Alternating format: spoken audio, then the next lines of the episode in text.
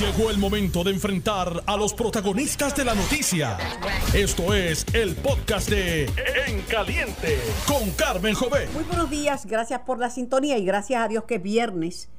Viernes de reunión con amigos y familiares, viernes de, de risas porque la risa es la sal de la vida y reunirte virtualmente es reunirte también, es saludar a la gente que quiere y viernes de quieres y viernes de reflexión Viernes de renovación, si tienes alguna cita pendiente, no tengas miedo, haz tus citas médicas. Es importante que te pongas al día con tus citas médicas. Yo soy Carmen Jovet y estoy en caliente, en vivo a través de Noti 1630 y del 94.3 FM, simultáneamente en ambas bandas, AM y FM, y a través de la internet noti1.com, diagonal TV, audio y video. Te puedes unir a nosotros y seguir la conversación. Hoy, 29 de mayo, termina para nosotros la semana y termina eh, próximamente mayo, mes de la radio. Pero la radio sigue siendo fiel amiga y compañera en las buenas y las malas y siempre estará vigente la radiodifusión. Un abrazo a mis compañeros de aquí, de Noti 1630 y de Unos Radio Group con motivo de, de mayo, mes de la radio y la solidaridad, del cariño que siempre nos tenemos, que nos decimos cosas, nos pegamos bellones, nos hablamos malo a veces, pero con mucho cariño. Eh, en vivo aquí estamos para compartir Hoy 29 de mayo, eh, cumpleaños de mi papá, hubiera cumplido 105 años de edad. Una vida muy linda, muy productiva. Lamentablemente perdió una batalla, la batalla contra el cáncer. Que descanse en paz mi inolvidable padre, don Manuel Jovet y. Comienzo la jornada de hoy con una entrevista al ex senador Abel Nazario. Buenos días, Abel. Buenos días a ti, Carmen. Buenos días siempre al pueblo de Puerto Rico. ¿Cómo has estado? Pues todo bien, gracias a Dios, en marcha, siempre adelante. Leí una información de que estás eh, considerando que vas a trabajar como un mesero para, para poder subsistir. Eso es así, hay que seguir adelante. Así que mañana comenzamos allí en el área de Mayagüez, eh, poco a poco. Eso es parte del proceso y mirando todas las opciones y eh, estamos en transición ¿verdad? Porque después de esta pandemia está, ha estado todo cerrado y hay que buscar opciones y oportunidades. Te pregunto por qué mesero, porque esa es una de las industrias más afectadas. Ahora mismo tú sabes que está bien limitado. Eso es eh, correcto. Está más limitado que en España, porque yo hablé con una periodista española y allá permite. está, está en 50 y 65. Así mismo es. Aquí, y aquí está en 25, así que está un poquito limitado, pero pues este fin de semana arrancan en el negocio y me dieron esa oportunidad y pues la, y la quiero aprovechar y además obtener la experiencia que nunca la he tenido. Te digo una cosa, Abel, este, todo trabajo honra. Claro que sí. Y todo trabajo es bueno. Y a todo trabajo uno le puede encontrar este claro. positivos y negativos. El asunto es si vas a poder eh, sobrevivir con esa con lo que puedas ganar como mesero, porque los sueldos de los meseros son bajitos, dependen de las propinas. Y las propinas dependen de que la gente vaya. Eso es así, eso es así. Pero este, vamos a intentarlo, eso, es parte del proceso. Eso me toca. Pero peor es quedarme en mi casa y no hacer nada. Peor es quedarte en tu casa y no hacer Yo nada. Creo que todos los puertorriqueños tienen que levantarse todos los días y buscar opciones. Porque recuerden que, que, que, los que tienen esa oportunidad de tener desempleo es algo temporal, hasta julio. Eh, eh, y deben irse buscando opciones, porque esto va a ir abriendo poco a poco. El mundo está abriendo de nuevo, aún con la pandemia encima a nivel mundial, con lo que estamos viendo. Pero, entonces hay, hay que protegerse y buscar todas las alternativas, todas las opciones y, seguir los consejos que tú siempre le das. Yo creo que hay, hay, hay que tener prudencia y dentro de esa prudencia, pues tratar de que se mueva la economía. Definitivamente. ¿Cómo va tu caso? Pues mira, eh, eh, como sabes, y te comentó mi licenciada hace algunos días, este, están en el proceso de la perentoria, estamos a la espera de la decisión del juez. Ahora estamos en manos del juez, ¿verdad? Lo que él estime pertinente. ¿Te ha resultado angustiante esa, esa espera? No, fíjate, porque estaba entretenido. Cuando se entretiene haciendo cosas, uno no se puede pensar en eso. Eh, porque realmente yo creo que sé, que para otras personas ha sido angustioso, para mí no lo es, porque créeme que he estado ocupado todo el tiempo en movimiento. Yo, yo no me gusta estar sin hacer nada. Yo te digo que dentro de las circunstancias admiro primero tu, tenacidad y, dentro de todo lo que te está pasando, ¿verdad? Que yo me estaría volviendo loca. Pues, más que un optimismo, es una, una, paz que percibo yo, no, no, sé, porque no te veo ni he conversado contigo en, este, en persona mucho tiempo, pero percibo una, una paz en medio de la tormenta. Así es, Carmen. Gracias a Dios por eso y a los amigos que, que, han estado allá al lado mío en el momento más duro. Porque cuando tú no tienes ningún problema y estás bien, pues, tienes amigos por montones, pero los verdaderos amigos están en los momentos duros. ¿Qué ha sido para ti hasta el día de hoy, a ver, lo más, lo más difícil? Pues lo más difícil es no estar participando activamente en lo que me gusta, en la política. Es, es que desde pequeño tú me conoces desde los 14 años. Así mismo. Eh, estado entrevistando, así que, pero no tiene que acostumbrarse a vivir sin ella. y hay vida después de la política, ¿sabes? Claro, claro que sí, claro que sí. Y eso es lo que quiero aventurar, nuevas oportunidades. Ya tu puesto, pues, el puesto que ocupaste ya fue ocupado por otra persona. Sí, está el compañero Matías, le deseo el mayor de los éxitos. Yo espero que, que junto al senador Héctor Martínez, que, que, que son personas que han trabajado con temas de la seguridad pública, puedan darle finalidad al proyecto que dejamos Senado, que está vivo todavía, que es el proyecto Retiro Digno para la Policía, que esa fue una de mis luchas. Este, espero que tenga esa oportunidad junto al senador Martínez, Héctor Martínez, que yo sé que también he conversado con él sobre ese tema, para darle seguridad y yo creo que es importante que se... Eh, yo estoy viendo también que el Senado tiene esa prioridad, así que yo, yo espero que finalmente la gobernadora, una vez llegue el proyecto aprobado, puedan finalmente que aparezcan esos milloncitos para la policía, porque han aparecido muchos millones para muchas cosas en este tiempo de crisis. Yo creo que es justo y razonable que para esos hombres y mujeres que están todos los días en la calle tengan un retiro digno. Pues gracias eh, por comunicarte. Eh, eh, viste que tu abogada recientemente estuvo, no sé si enteraste aquí hablando conmigo sobre el tema de sobre el tema de, del, del caso de, de la exsecretaria de Educación Julia Kelleher eh, y los desenvolvimientos del mismo caso, pero después dos de las personas que están acusadas, las hermanas Ponce, se declararon se declararon culpables, no sé cuánto eso le pueda le pueda perjudicar en las aspiraciones de, de de la doctora Kelleher, pero ¿sigues en comunicación con tu abogada? Sí, siempre, siempre, siempre. Estamos siempre pendiente a, la, a, la, eh, a, los escritos que hace ella, que es una excelente abogada, eh, y me entretengo eh, leyendo todos esos escritos de abogados que a veces termino que no entiende, la llamo y le pregunto, porque a veces uno se pierde un poco en el proceso, ¿no? Por aquello de que te pregunto, ¿qué te parece la actividad política en Puerto Rico y la primaria que no que no tiene mucha actividad que, que digamos nada más que para la gobernadora? No tiene mucha sazón. Bueno, para la, para, la gobernadora sí, porque... Hablo a los incumbentes. Este, y le toca al compañero Pierluisi eh, eh, empezar ya. Yo creo que ya con la apertura pueden empezar a moverse un poco en la isla. Está por Facebook con Jennifer hablando de la del tema de la de la estadidad, ¿verdad? Eh, Pero pero la gobernadora está repartiendo chavos, aunque no sean de ella, lo está repartiendo como si fueran de ella y además... En política eso funciona. En política eso funciona, antes que partían neveras y estufas, cuando yo me acuerdo cuando yo era chiquita. Eso funciona, eso funciona. Pero yo creo que fíjate, la política está interesante. Los dos partidos principales eh, van a tener primaria el mismo día. Eso va a servir para medir la militancia de los partidos. Eh, y ahí tú vas a ver más o menos la trayectoria ya camino a las elecciones. Hay que ver cómo quedan los heridas en ambos partidos después de la primaria y la capacidad del liderato para unirse eh, y proyectar y sobre todo que el país sepa qué es lo que van a hacer, porque he escuchado muy pocas propuestas de, los candidatos a la gobernación, muy pocas propuestas. A esta época...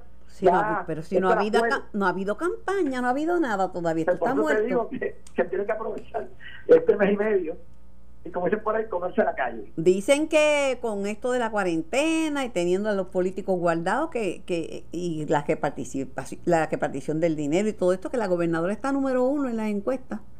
Si los políticos son sabios, eso es importante, pero también es importante el contacto directo con la base política. Todo político sabio debe tener contacto con esa base política, aún en tiempos de crisis. Es más, más aún en tiempos de crisis, que no se sientan que están solos y eso influye en cualquier primaria. Así que eh, veremos a ver cómo esos dos candidatos en el TNP y los tres en el Partido Popular logran eh, avivar esto que está como por ahí apagado. Ya yo sé, ya yo sé, Abel, ya yo sé quién va a ganar la primaria en el PNP y quién va a ganar la primaria en el Ah, pues Partido dime, Popular. Dime, dime que quieras saber. Bueno, luego de cortar los votos, el que tenga más votos. eso, está, eso está bueno. Caíste. ganaste la apuesta. Caíste, caíste. Gracias, Abel, te deseo bien y te deseo mucha salud. siempre. El ex senador Abel Nazario. Abel Nazario siempre ha sido un individuo, con todo lo que tiene encima y teniendo ese sentido del humor y esa paz interior, eso para mí eso es admirable. En medio de una tormenta, le zumba, le zumba la manigueta, te- encontrar uno esa, esa alegría, ¿verdad? Esa, esa parte, ese yo, no- yo me ahogo. Yo creo que yo en una tormenta pues me ahogo, pero quién sabe, porque Dios provee fortaleza que uno no sabe que tiene, ¿verdad? Tengo al presidente del Partido Demócrata en Puerto Rico, el licenciado y expresidente del Senado, Charlie Rodríguez. Buenos días, Charlie. Buenos días, Carmen. Saludos para ti y para todos. ¿No te parece eh, extraordinario ese sentido del humor y esa paz que refleja el ex senador Abel Nazario? Sin duda alguna, eh, lo conozco desde jovencito, cuando inició su lucha dentro de la juventud del Partido Progresista y siempre mantuvo eh, su dedicación y su sentido del humor y ante la adversidad siempre se mantuvo con calma eh, y defendiendo sus postulados como así los entienda. Así que yo creo que sí, que su eh, comportamiento ante las crisis que ha tenido que vivir eh, ha sido extraordinario. Yo lo conocí también bien jovencito porque se acercó a mí. Yo estaba, ¿verdad?, eh, bien fuerte en las noticias, hacía tres noticiarios al día y las noticias en la calle, los reportajes. Entonces se acercó y me dijo, mira a mí, yo soy un jibarito de Yauco, soy feíto, pero estoy dispuesto a luchar porque me cobraron la elección de la, de la juventud progresista porque soy de la isla y me, bueno y yo le hice una entrevista y se defendió pero como gato boca arriba recuerdo por eso es que dice que lo conozco desde que era era nene es cierto. Bueno Chely te están pidiendo por favor que no derroches el dinero. Te están di- pidiendo por favor y es el propio ex gobernador Alejandro García Padilla y un grupo de legisladores por, por un proyecto por petición de Alejandro te están diciendo mire aquí tenemos necesidad ¿Para qué gastar esos chavos en primaria? Vamos a buscar un método alterno para que eso no pase. Creo que Jesús Manuel Ortiz eh, y creo que Jesús Santa Ponte también. Eso es lo que están pidiendo. ¿No te parece eso razonable en medio de una pandemia, una petición justa? tan razonable que yo la solicité desde el inicio en que el senador Sanders anunció la suspensión de su campaña y una semana luego endosó públicamente a Joe Biden para la nominación presidencial demócrata. Esa ha sido mi posición desde el principio. Por eso eso es lo que también- dicen ellos, que si ya Biden es el candidato, ¿cuál es la vaina en seguir insistiendo en hacer una primaria? Precisamente el hecho de que ellos estén presentando un proyecto de ley es que se convencen de que en ausencia de una ley que autorice la cancelación de la primaria, no se puede cancelar. Así que yo no puedo hacer nada como no pueden hacer ellos individualmente, ni ningún líder del Partido Demócrata local o nacional para detener una primaria que ha sido legislada. De manera que el propio hecho de que ellos presentan legislación, un reconocimiento de que en ausencia de legislación no se puede hacer nada. Ahora bien, lo que ocurre, Carmen, es que eso mismo hizo el Estado de Nueva York, presentó y aprobó legislación cancelando la primaria presidencial de Nueva York por los mismos argumentos que se levantan en este proyecto de ley. Y este caso llegó al Tribunal Federal en el Estado de Nueva York. Y el Tribunal Federal, de hecho, una jueza de, eh, de, de puertorriqueña, eh, fue la que determinó de que la acción del Estado de Nueva York de cancelar la primaria violaba derechos constitucionales, por lo cual concedió el interdicto preliminar y ordenó al Estado de Nueva York a eh, realizar la primaria y como cuestión de hecho se va a hacer el 23 de junio. Así que, a fin de cuentas, mira, yo voy a acatar lo que diga la ley y lo que digan los tribunales interpretando la ley. De manera que lo que se decida, yo cumpliré. Pero no me pueden pedir a mí a que yo haga algo cuando ni yo ni nadie tiene autoridad en ley para poder hacerlo. Bueno, yo no sé mucho de eso, pero el, PNP podría erradicar, eh, eh, la delegación del PNP en la Cámara, un proyecto, aunque después el tribunal le diga que no, cómo es que funciona eso. Bueno, todo eso en la gama de posibilidades existe, eh, Carmen. Lo que ocurre es que yo creo que se debe examinar todo en los méritos, no tan solo la legislación como haya sido presentada o la que se pudiera presentar, sino también la manera en que los tribunales han interpretado esas leyes. Y yo creo que el asunto de la determinación en Nueva York es bastante poderosa, ¿verdad?, sobre lo que podamos hacer en Puerto Rico. Sin embargo, eso no quita que se pueda hacer. Y claro está, habrá que ver si, eh, si Sanders radica aquí en Puerto Rico una acción judicial, si se aprobase una legislación de esa naturaleza, o si las personas que lo están representando lo hicieron. O sea, yo quisiera saber qué va a hacer Carmen Yulín Cruz, la alcaldesa de San Juan, quien es la copresidenta de la campaña en todos los Estados Unidos de el Charlie, ¿me escuchas? Se le cayó la llamada, vuelve. ¿Aló? Ajá, aquí está. ¿Aló? Sí, te escucho. Me, me decía que no sabías que. ¿Es Charlie Rodríguez? No. Estamos a llamarlo. Charlie lo que acaba de decir es que le gustaría saber qué va a ser la, ¿verdad? La, la, cochea del la cochea del, del de, de, Sanders, de la candidatura de Sanders, porque aunque él que tiró la candidatura, pues obviamente en Puerto Rico creo que su vínculo ha sido la alcaldesa de San Juan, eh, Carmen Yuli. Eh, Charlie, de nuevo, de nuevo en línea, eh, igual. Charlie, eh, pues yo, yo no expresa, no he escuchado, puede que ella lo haya hecho, pero yo no he escuchado a Yulín expresarse y no sé si los líderes del Partido Popular este, han hablado con ella porque estaría, ella podía ayudar pidiéndole a, a Sanders que por la situación que hay en Puerto Rico que retirada eh, su candidatura para que no hubiera necesidad, ¿verdad? De, de, gastar ese dinero.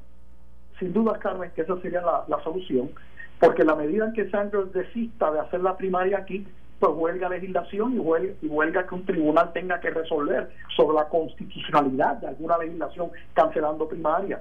Lo ideal sería que el propio Sanders desistiera y nosotros se lo pedimos, se lo pedimos a través de sus representantes de su campaña y se lo hemos pedido públicamente a la alcaldesa San Juan eh, que debiera intervenir porque obviamente si la nombraron copresidenta de la campaña de Sanders en todos los Estados Unidos. Eso demuestra el grado de confianza y comunicación que existe entre ella y el senador Sanders. Bueno, pues que le pida a Sanders, mira, desiste esta primaria y así pues resolvemos este asunto de inmediato.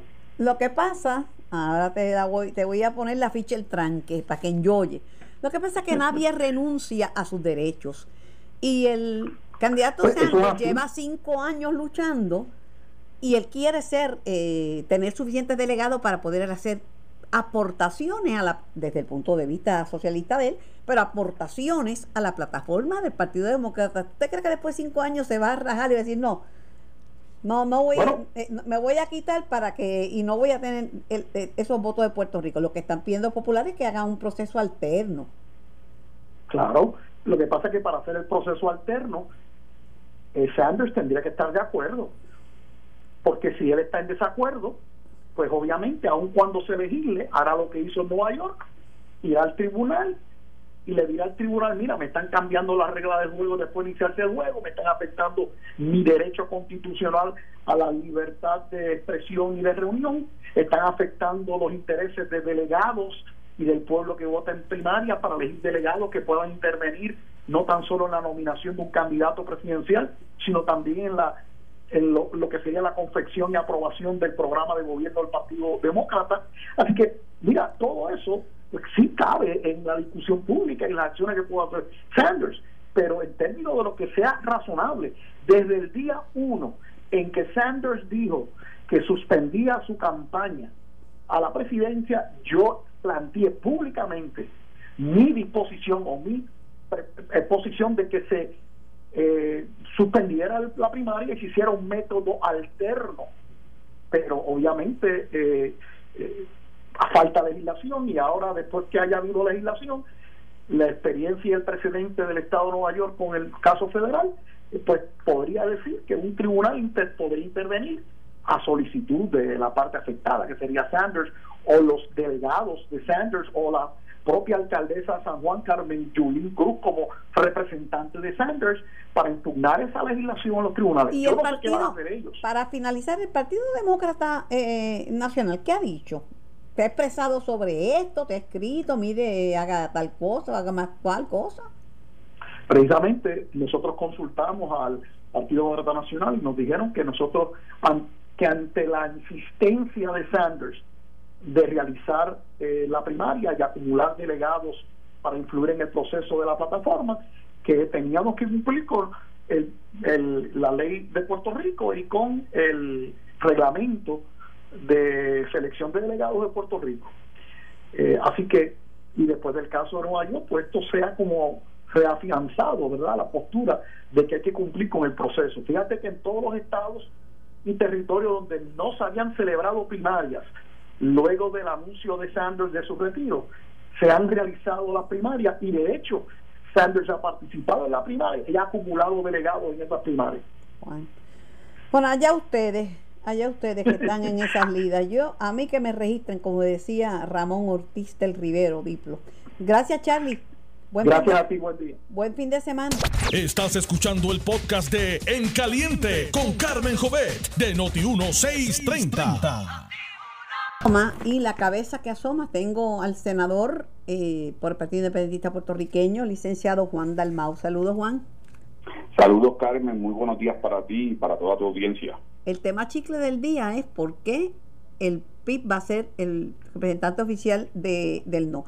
Yo lo había anunciado esto en una entrevista que le hice a Roberto Iván Aponte, porque mientras el Partido Popular no había decidido, ¿verdad? No había tomado decisión con respecto a su participación en este plebiscito, ya el PIB se había movido a, a, radicar un montón de formularios como, de hecho yo lo vi, vi la comunicación de, de la Comisión Estatal de Elecciones y llamé a Roberto Iván Aponte y, y él me dijo, estoy seguro que vamos a ser oficiales porque estamos haciendo esto primero y es en orden del que primero lo pida. Así es, Carmen. Mira, como sabes, desde un principio el Partido Independentista se opuso a la aprobación de la ley de plebiscito y desde el debate en el hemiciclo yo planteé que aunque votaríamos en contra en el hemiciclo, eh, en las urnas, en la calle, haríamos campaña activa por el no y lo anticipé desde entonces. Como señala, en la ley dispuso, esa ley no la redacté yo, que los representantes de las opciones serían los partidos que primero solicitaran llenando una serie de documentos porque hay unos requisitos en ley. Y el PIB fue el primero en hacerlo, tanto así que ayer se emite una certificación por el voto unánime de todos los comisionados para certificar al PIB como representante de la opción del no.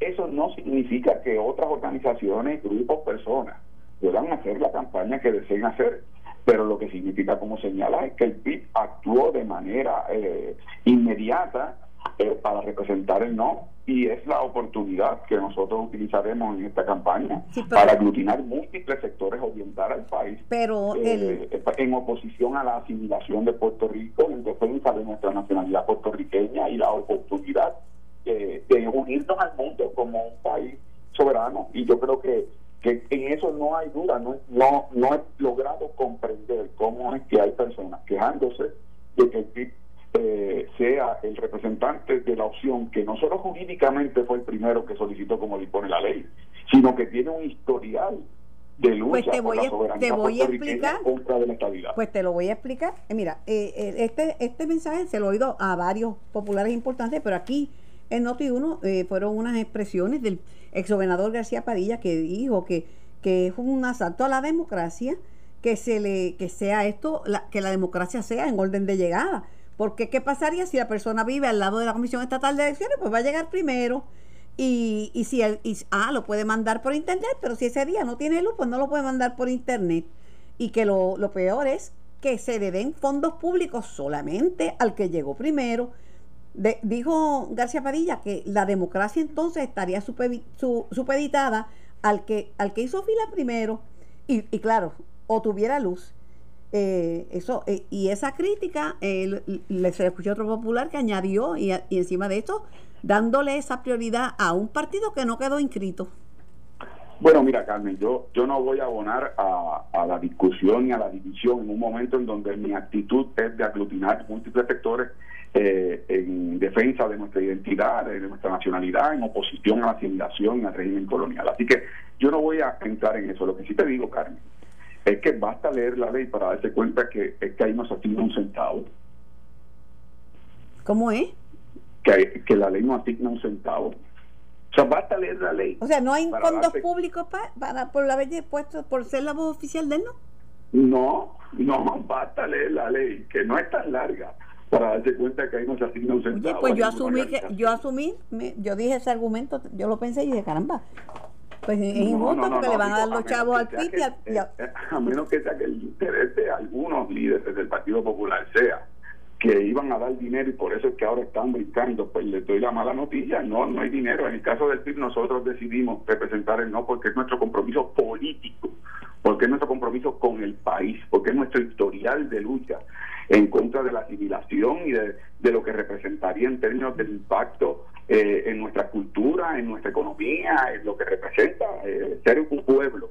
Y en ese sentido yo estoy, te digo, eh, en ánimo de aglutinar múltiples sectores, que, que vayamos en confluencia, cada cual desde su espacio, pero en confluencia para enfrentar esta idea de asimilar a Puerto Rico y de que renunciemos a ser lo que somos puertorriqueños siempre.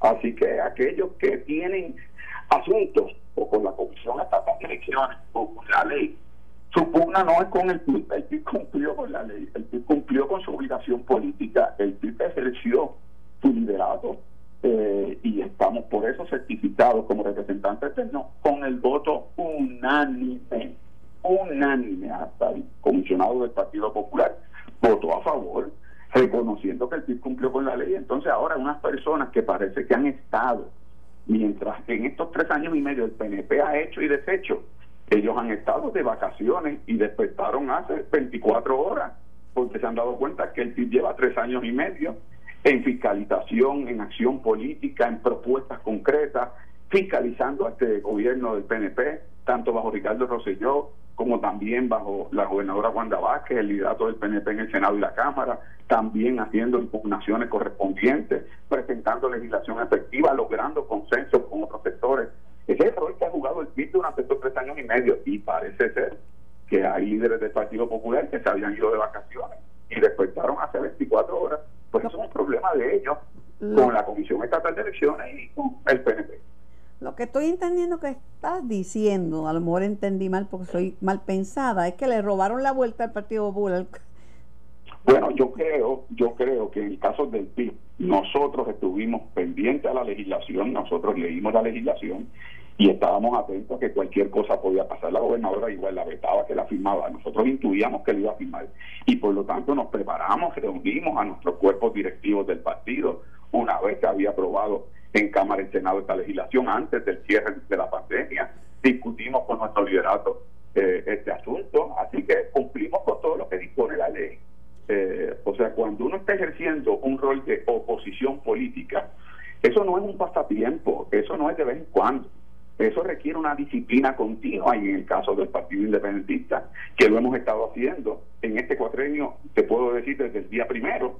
Entonces, eh, hay personas que le incomoda que uno esté haciendo su trabajo como corresponde en defensa del pueblo de Puerto Rico, pero creo, Carmen, que en el gran pueblo, particularmente electores, eh, del Partido Popular, muchos de los cuales ya reconocen que el ELA colonial colapsó, creo que podremos aglutinar muchas de esas personas en el voto por el no y creo que podemos hacer un, un, gran esfuerzo de, de unir voluntades para que el no triunfe y derrotar la pretensión de asimilación de este plebiscito eh, de estabilidad, eh, sí o no. Sobre el código electoral, tú te, te reuniste, tengo entendido, si estoy equivocada me corrige, eh, sabes que me equivoco casi todos los días, por la mañana, por la tarde y por la noche, pero rectifico. Pero tengo entendido que te habías reunido con la gobernadora para hablar, entre otros tópicos, sobre el tema de la del, del, código electoral y, las reservas que como, como partido este como partido este y, y como y como senador tiene así es Carmen esta semana me reuní con la gobernadora eh, tuvimos una reunión con un diálogo franco, abierto. Fue una solicitud de reunión que yo le hice el 14 de mayo pidiéndole continuar el diálogo que habíamos tenido en septiembre precisamente sobre el tema del Código Electoral y los peligros que representa la firma de esta ley. Y más que todo, Carmen, lo que yo deseaba era ponerle en contexto que eh, Puerto Rico se encuentra hoy día en un momento de mucha crispación, de mucha tensión, desasosiego, intranquilidad y desconfianza enorme con sus instituciones gubernamentales. Y que en este momento firmar un código electoral que toda la oposición política ha expresado repudio, rechazo, peligro sobre esa legislación y que además eh, sería una legislación que cambia las reglas de juego a semanas de una primaria, a meses de una elección general, lo que va a hacer es profundizar ese desasosiego, esa crispación, esa tensión en el pueblo de Puerto Rico, que hoy día, si bien la ley electoral no es perfecta, por lo menos el país confía en los resultados que se brindan y aquí no corre la sangre en las calles, no hay conflicto cívico-social, no hay tragedias entre vecinos. Y es porque se confía en el proceso, aun cuando puede ser mejorado. Pero este proyecto, lejos de mejorarlo, lo que crea es un control absoluto de un solo partido en el proceso electoral y eso puede provocar no solo desasosiego en Puerto Rico, no solamente conflicto en Puerto Rico, sino que va a profundizar la crisis de credibilidad que tiene el país ante el mundo entero y en los Estados Unidos. Así que yo lo que quise fue poner en contexto a la gobernadora que aún si ella estuviera de acuerdo en los méritos de este proyecto, las circunstancias históricas únicas que vive Puerto Rico después de dos huracanes, después de los temblores que continúa todavía temblando, después de la salida de un gobernante a mitad de término, precisamente por la crispación y la tensión que tenía el país que se desbordó en la calle. Y ahora con la pandemia, firmar este proyecto sería un paso en una ruta peligrosísima e innecesaria de nuevo porque la ley actual sirve y la ley actual, el país confía en los resultados que produce. ¿Y, y, qué, ¿Y qué te pareció? ¿Qué impresión tuviste con relación a, ¿verdad? Eh, al disminuir de la gobernadora o qué te añadió con respecto, te dijo algo de, de qué piensa hacer o no, no añadió nada? Bueno, mira, Carmen, ella me escuchó con atención y, y, tuvimos un diálogo franco y te puedo decir que ella me dijo que ella va, va, a ver el proyecto una vez le llegue a su escritorio, que lo verá sin, y lo va a examinar sin ánimo prevenido, que ella va a tomar su determinación sin presiones en términos de legislativas y de otros elementos que no sea lo que ella entienda eh, le, le, le, puede beneficiar al país y sobre todo que no afecte la credibilidad del país en su institución electoral. Y si ese es el juicio, yo confío que el paso quedará. Confío yo, no me lo digo, eh, pero yo confío que va a ser precisamente el que sin tener que entrar en los méritos de la medida, tener la sensibilidad de darse cuenta de que en estos momentos firmar ese proyecto de ley lo que va a profundizar mucho más la división en el país.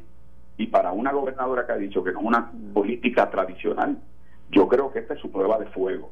Así que la bola estar en su cancha. Yo he cumplido, Carmen, como, como líder del Partido Independentista, con mi responsabilidad de caminar todos los puentes que tenga que caminar y de establecer todos los diálogos que tenga que, establecer para lograr que esta legislación no se apruebe de la manera en que está legislada y de la manera en el momento que se pretende eh, eh, aprobar. Así que, pero también otros tendrán que asumir sus responsabilidades. Por lo menos te digo que el diálogo con la gobernadora, uno abierto y franco, diálogo que no se vio ni en el Senado ni en la Cámara, tengo que decirle, porque en el Senado apenas hizo una vista pública, en la Cámara ni vistas públicas hubo.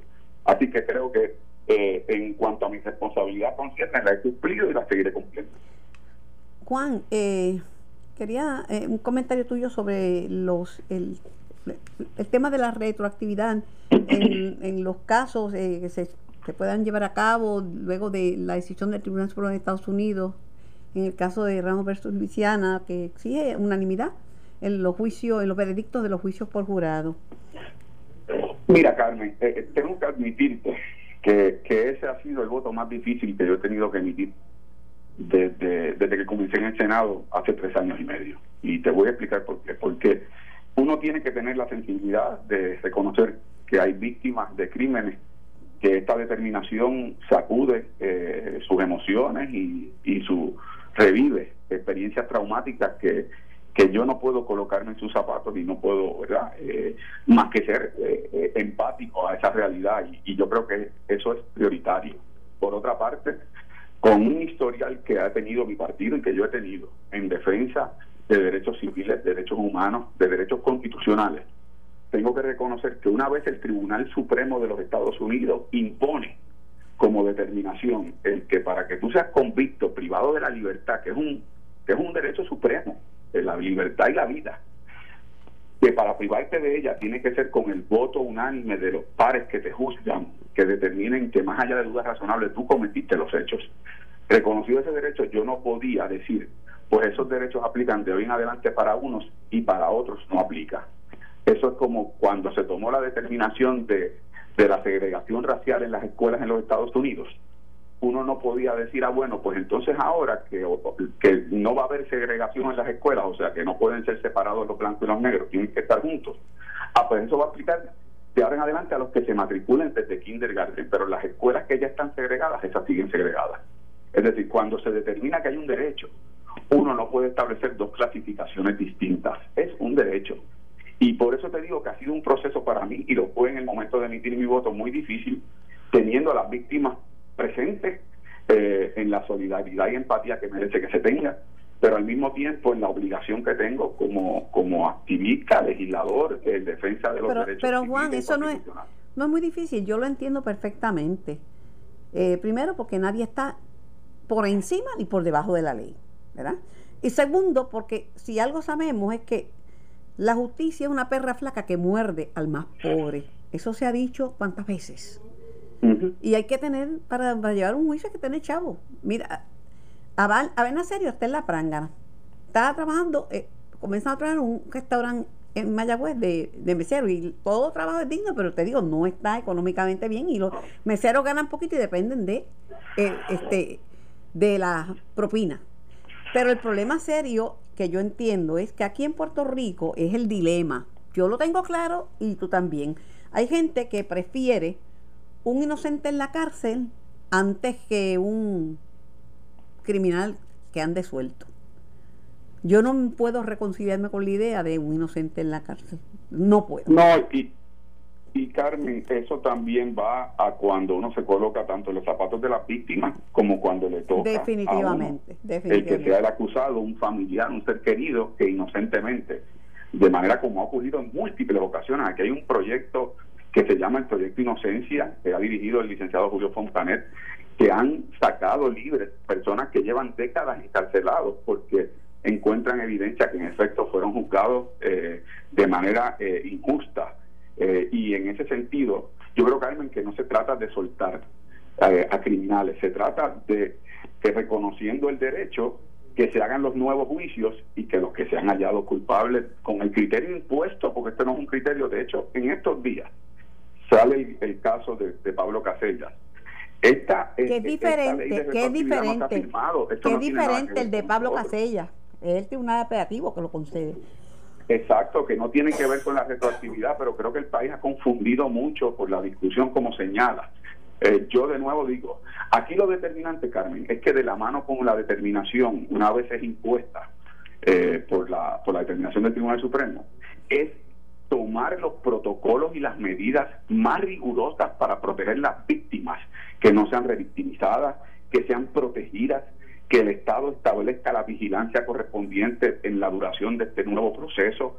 Eh, eh, eh, o sea, aquí el foco del Estado ahora, una vez este derecho eh, ha sido impuesto y, se legisla, pues entonces tiene que ser el Estado el que asuma la mayor responsabilidad de protección ahora de las víctimas en este proceso. Lo que no se despacha tan fácilmente es lo que para algunos que están tan seguros que es lo, cuál es la verdad y cuál es el camino correcto, eh, y decir eso es draconiano, es diabólico, pero mire, el dilema que tú te planteas, pues refleja que le, que le das pensamiento y que sabes que no hay caminos fáciles pero la gente tiene que tomar posiciones. Ayer me dijo a mí eh, en televisión, en puta final, María Milagro Charbonier, estoy harta de la cobardía de, los legisladores, no se atreven a expresar su punto de vista, entonces me echan los 20 a mí porque expresé que, que, favorezco la, la, la, retroactividad, porque he sido abogada postulante y porque sé las deficiencias que hay, pero mire, y ella hizo vistas para escuchar las, las víctimas que los testimonios eran desgarradores, pero oye, la gente tiene que asumir posiciones, no se puede estar este culipandeando todo el tiempo.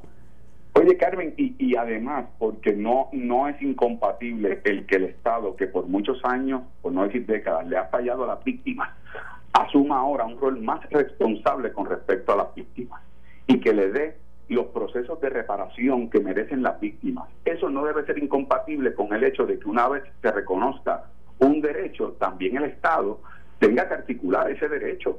¿verdad? Y, y si el derecho que se impone es que los juicios por jurado tienen que ser por unanimidad, eso es algo que le tiene que aplicar a todo el mundo. Prospectivamente y retroactivamente los derechos le aplican a todos. Unos ciudadanos no son más ciudadanos que otros ciudadanos.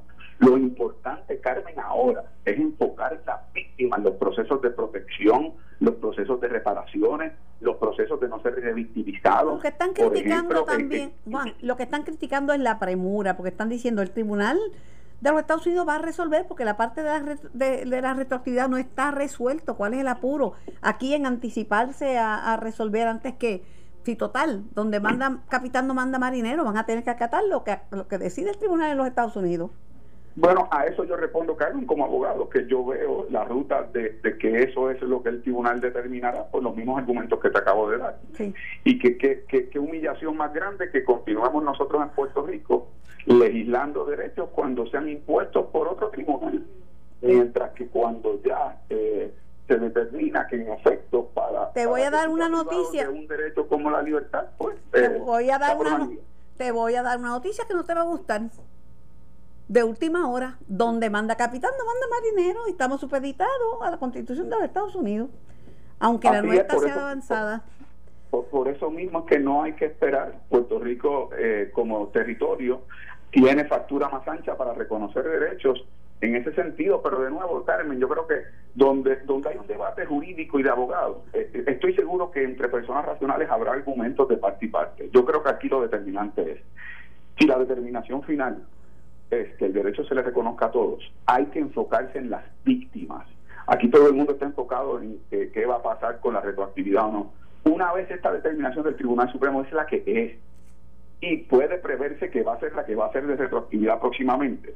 Vamos a enfocar que el Estado fortalezca los servicios a víctimas, las protecciones, los protocolos, por ejemplo, Karen, que se le dé oportunidad que si las víctimas tienen que testificar nuevamente, que lo puedan hacer por circuito cerrado, no tener que revivir eh, el trauma de que, de que tengan que ver a las personas que, que ellos han señalado como los que cometieron los delitos. Es decir, el Estado tiene que enfocarse ahora en cómo vamos a atender las víctimas estableciendo los métodos necesarios y eficaces porque a las víctimas es cierto también que se les ha fallado por mucho tiempo y si bien hay un proceso para reconocer derechos a todos los ciudadanos tiene que haber un derecho de reparación y de protección a las víctimas y de indemnización.